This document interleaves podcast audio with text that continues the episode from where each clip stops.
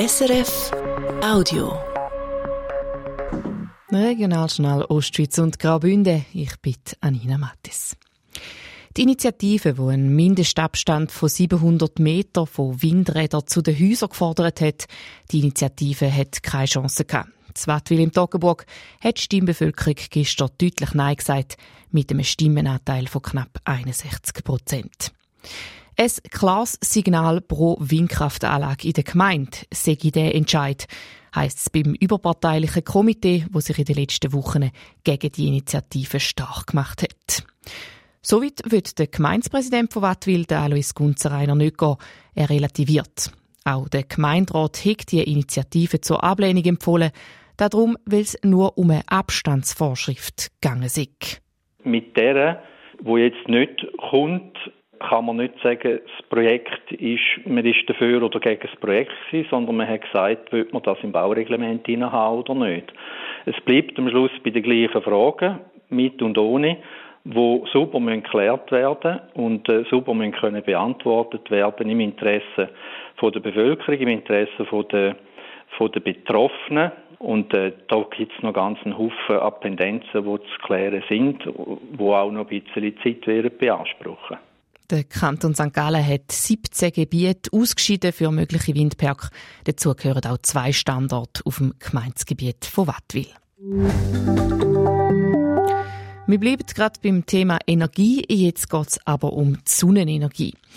Vor einer Woche hat die Bündner Gemeinde Savonin deutlich Nein gesagt zu einem grossen Solarprojekt von der Elektrizitätswerk vom Kanton Zürich, der EKZ.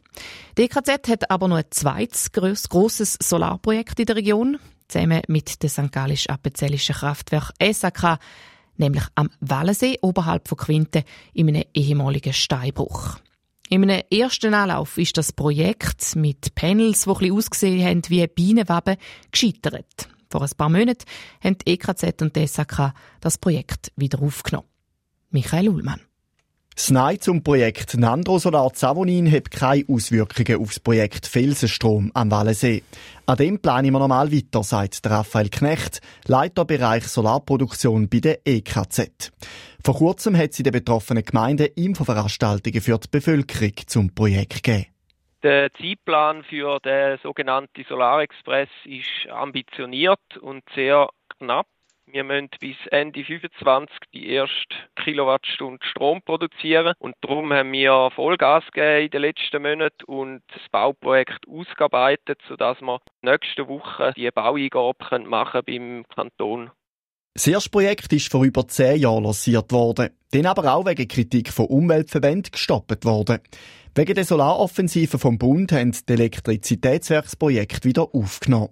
Das neue Projekt kommt jetzt aber auch ästhetisch nicht mehr gleich daher. Die Waben-Solarpanels gibt es nicht mehr, sondern längliche Solarpanels. Das ursprüngliche Wabensystem ist optimiert worden. Wir planen, die Solarpanels auf Seil an Bahnen aufzuhängen und können die Solaranlage somit besser in Fels integrieren und auch natürlich äh, bezüglich der Kosten haben wir das Projekt optimiert.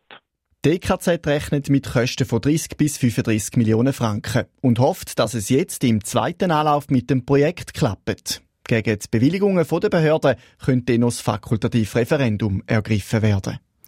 Es gibt schon Leute, die sich gegen die geplante Solaranlage am Wallensee wehren Laut den Glaner Nachrichten vom Wochenende soll ein Komitee gegen das Projekt gegründet werden.